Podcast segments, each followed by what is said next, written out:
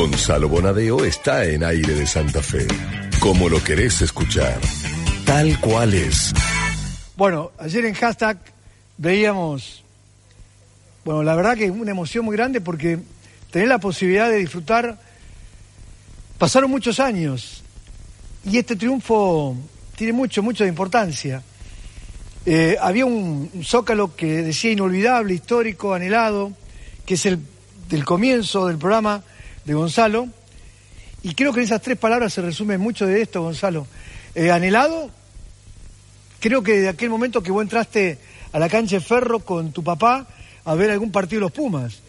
Llegaste a verlo Hugo Porta, ¿no es cierto? Sí, seguro, sí. Sí, claro. Sí, sí. Bueno. Sí, mi viejo fue el primero que, que convocó a Hugo para un equipo internacional que fue un combinado de segunda división que fue Uruguay en el año 69 y jugaban jugadores de regatas, que era el club de mi viejo, Regata Bellavista y Banco Nación, de donde era Hugo, que en esa época jugaba de nueve, de medio scrum. Y Hugo era un tipo muy talentoso, jugaba de medio scrum, jugaba muy bien al fútbol, muy bien al tenis. Y, bueno, nada, ahí empezó una relación primero de mucha amistad, después tuvieron algunos cimbronazos por estas cosas de la vida, pero sí, yo desde muy chiquito, ya desde los dos, tres años, acompañaba a mi viejo y, y el recuerdo que tenía era de cuando en el 76 jugó Argentina por primera vez con, con los All Blacks y fue un baile y ni siquiera trajeron el principal equipo. Eh, Argentina llegó a sufrir casi 100 puntos contra los All Blacks hace no mucho tiempo. Um, jugar y ganarle a los All Blacks es, es, es, enfrentar para Argentina a un equipo de la NBA para el básquet. Lo de Nicolás Sánchez, ¿con qué lo podés medir? ¿Con qué lo podés cuantificar? Mira, yo soy muy cuidadoso con eso, Luis. Eh, obviamente hay, hay un punto decisivo que es no haber perdido la fe.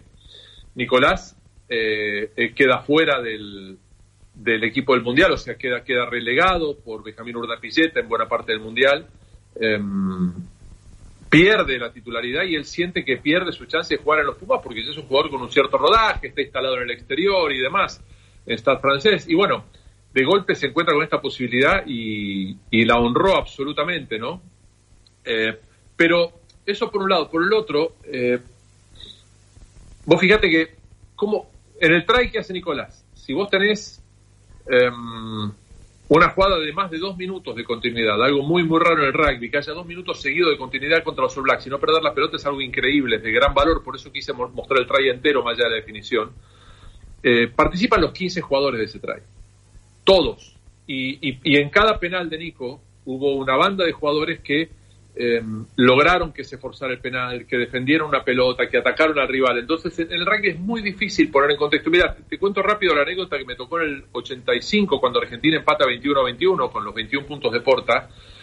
Yo llego al diario La Nación, laburaba para La Nación, y mi jefe me dice Bartolomé Mitre, en ese entonces director del diario y, bisnieto, creo, del general, del, del fundador del diario. Eh, no, Bart, Bartolomé Mitre vio el partido y, y imagina que le pondrás 10 a Porta. Digo, no, no, no, no, no. Porta jugó mucho mejor el partido anterior que este, pero le tocó hacer todos los puntos, cuatro drops y tres penales.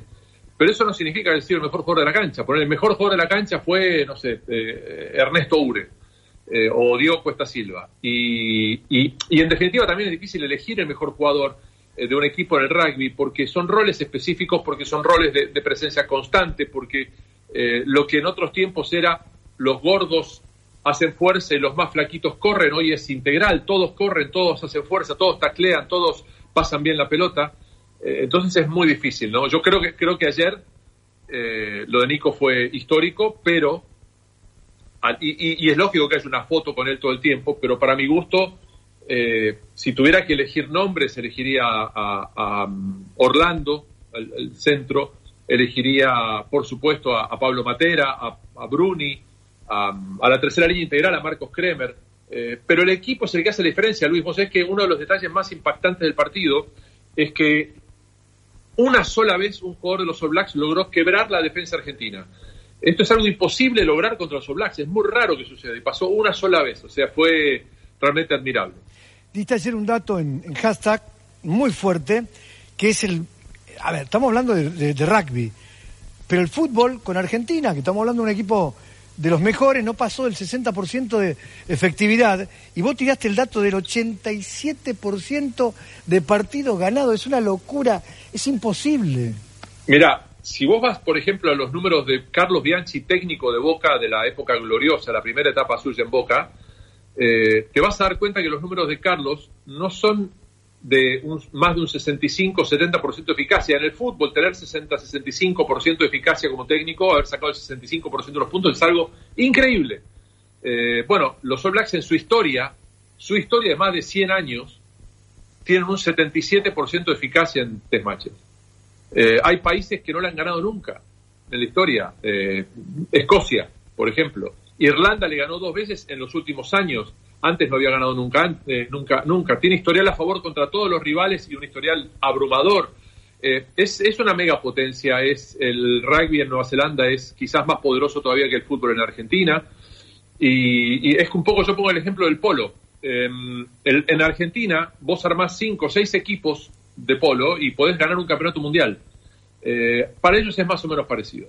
Un poco menos hegemónico que Argentina en el polo, pero porque pierden partidos efectivamente. Pero es noticia cuando pierden, no es noticia cuando ganan y eso fue lo que impactó. Y además la de ayer, eh, la de ayer fue una de las sorpresas más grandes de la historia del rugby, siendo el rugby un deporte que, hay que reconocerlo, genera pocas sorpresas porque es un deporte bastante previsible. Dos cositas importantes. Creo haberte escuchado en la charla en hashtag que hablabas de que es un deporte de choque, que no lo sabe, y que eso cuando uno lo pierde en la continuidad de los entrenamientos, y Argentina hacía mucho tiempo que no lo hacía, y fue clave. Ahí estuvo, ¿cómo lograron revertir eso? Mirá, bueno, eh, lo que hubo fue un, eh, eh, es un poco lo que nos pasa ahora con el tema de la pandemia, Luis. Hoy es un tiempo que no te lo explican de tal manera, pero es un tiempo de responsabilidad individual, claramente, más que nunca. O sea, esto es algo que deberían haber en muchas sociedades, por ejemplo la sueca, se lo consideró una cuestión de responsabilidad individual. Entonces se dijo, mira muchachos, esto es fácil. O somos todos cuidadosos, tomamos distancia, usamos barbijo, nos controlamos la fiebre si tenemos problemas, no escondemos un síntoma, o tenemos que cerrar todo. Bueno, Hoy nos toca eso a nosotros. Eh, en el caso del rugby, en el caso de los Pumas, fue más o menos eso, porque cada uno eh, tuvo que hacer una rutina de trabajo en su propia casa y no es distinto a lo que pasa con muchos otros deportistas de otros deportes, incluido el fútbol. Lo que impacta es que tantos deportistas, especialmente los Pumas, hayan logrado un suceso importante en tiempo de pandemia, mientras durante ocho meses la AFA no pudo construir siquiera un calendario para jugar el torneo del ascenso. ¿no? Esto es algo que eh, también está mencionado en el programa de ayer porque me pareció importante destacarlo eh, como paradoja, ¿no? ¿Por qué, por qué, el, por qué, por qué no sé, por qué Cubeli eh, practicaba pases en el estacionamiento de su departamento? ¿Por qué Nico Sánchez hizo 21 kilómetros trotando adentro de su departamento también, corriendo del living al, comedor? Eh, ¿por, qué, ¿Por qué los Pumas pudieron llegar a esto sin haber estado durante cuatro meses haciendo choque, contacto físico, que es algo imprescindible? Porque vos después, ¿cómo vas al choque contra estos monstruos de los All Blacks que ya estaban jugando? Bueno, ayer fue admirable si bien no hubo eh, un trabajo de Argentina superando, desplazando en el choque a los neozelandeses, casi nunca perdieron el duelo mano a mano. Y, bueno, y además, un dato que no es menor, después de mucho, mucha sequía, Argentina volvió a ganar el Scrum, fue superior al Scrum, cosa que fue muy, muy destacada también. Eh, un, par de preguntas finales. Lo del tweet, lo del tweet de, del equipo de los All Black diciendo es tu noche Argentina, felicitaciones. ¿Esto es habitual que pueda darse en rugby? Sí, Sí, a ver, en general pasa esto. Em, es, un deporte que tiene este tipo de culturas, pero sobre todo los neozelandeses la tienen. Esto lo explicaba muy bien Horacio Agulla en una charla que tuve con él en TN y, me decía, los All Blacks son los, es el equipo más humilde que conozco. Eh, son los mejores y a la vez son los más humildes, los que más reconocen la virtud del rival. No les gusta perder, pero lo asumen, lo respetan. Em, y, estas cosas sí son, son, son bastante frecuentes en un deporte que, como también lo planteaba Luis, tiene la miseria de los asesinos de Villa Gesell, pero tiene una enorme mayoría de gente que hace las cosas bien y tiene una esencia que es eh, absolutamente positiva. La verdad que eh, en estos tiempos el cuerpo de un jugador de rugby es un arma, es un arma muy, muy, muy peligrosa. Y, vos fijate que eh, lo habrás visto durante el partido, dos jugadores, un neozelandés y Santiago Carreras, fueron obligados a salir de la cancha para hacerse una revisión por un golpe en la cabeza. O sea, no es libre albedrío, ni lo decide el médico de tu equipo, lo decide un médico de oficio del partido de sí que dice, vos tenés un golpe en la cabeza, podés tener conmoción cerebral afuera de la cancha. ¿Por qué te digo esto? Porque de la misma manera que, que se toman estas decisiones en el rugby, es decir, que hay decisiones de protocolo que no se negocian, eh, hubiera sido, por ejemplo, a ver, en la jugada de eh, que lo golpean a carreras, que es eh, Barrett, el que lo, que lo golpea, el, el, número 14 de Nueva Zelanda, perfectamente se podía considerar que el jugador fue a destiempo y que fue con algo de mala intención al choque. Se lo, si se lo considera de tal manera, durante esta semana se lo puede llegar a suspender a Barret. No digo que vaya a pasar, pero es una forma de trabajar. ¿Vos viste que la Conmebol piensa en sancionar a Romero por lo que le hizo Palacios? ¿Vos imaginás a la AFA tomando una decisión sobre Tevez por lo que pasó ayer en la cancha de, Boca, a los tres segundos de juego? Entonces, también está esta dinámica de cosas más positivas que tiene el juego porque necesitan controlar la violencia, porque necesitan controlar el choque, porque necesitan evitar los excesos y sobre todo potenciar el juego limpio, el juego agresivo, ¿no? el juego ofensivo. En, en las pantallas estás vos y del otro lado está la forma en que se saludan, no sé si alcanzás a verlo. Este, sí, sí, lo vi. Eh, eh, yo te digo, uno se llena de, el alma con esto, llena de, digo, ¿por qué no serán todos los deportes así? Con ese saludo tan, era el final del partido, podían estar con la, no. Bueno, eh, Luis, vos has visto algún partido del fútbol inglés en el que el entrenador ah. no vaya a saludar y reconocer al rival. Sí, sí, eh, estamos, estamos muy intoxicados de porquería por, por distintos factores y no siempre por culpa de los protagonistas, Luis. Eh, yo lo, discutí estas últimas horas. Eh, vos tenés cientos de horas de panelismo vinculado con el fútbol por semana cuando el fútbol no se juega. Eso es imposible que se trate bien todo el tiempo. Eso es algo que indefectiblemente le intoxica la cabeza a la gente, le hace creer a los jugadores que el fútbol es para vivos y que no hay que devolver la pelota al rival, que hay que hacer trampa. Muchas veces, así como hay mucha gente noble y muchos grandes maestros en el fútbol, uno de ellos acaba de retirar, Javier Macherano, eh, tenés mucha, mucha cosa miserable, muchas veces fomentada por nosotros. Es decir, eh, ¿qué nos hace creer que, todo se justifica en el fútbol? Ayer jugó eh, Sebastián Villa en Boca, ¿sí o no? No, claro, no. ¿Y qué pasa? ¿Cómo está la causa penal de, Sebastián Silva, de Sebastián Villa? Entonces, ¿es de verdad o no es de verdad la cuestión de género en el fútbol? ¿Tenemos la subcomisión de género o no en, en, los clubes? ¿Le vamos a respetar o no le vamos a respetar? Y no estoy condenando a Villa, ni siquiera estoy diciendo sea verdad o mentira lo que se denunció de él.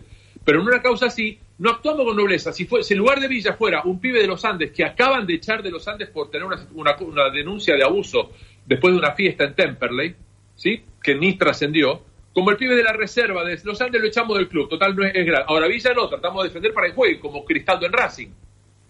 No, la verdad es que no, las cosas son o no son. Y, me parece que en ese sentido al fútbol le falta una cantidad de elecciones, sobre todo al fútbol argentino. Genial. Un abrazo, gracias Gonzalo. Gracias. Gonzalo Bonadeo está en aire de Santa Fe. Como lo querés escuchar. Tal cual es.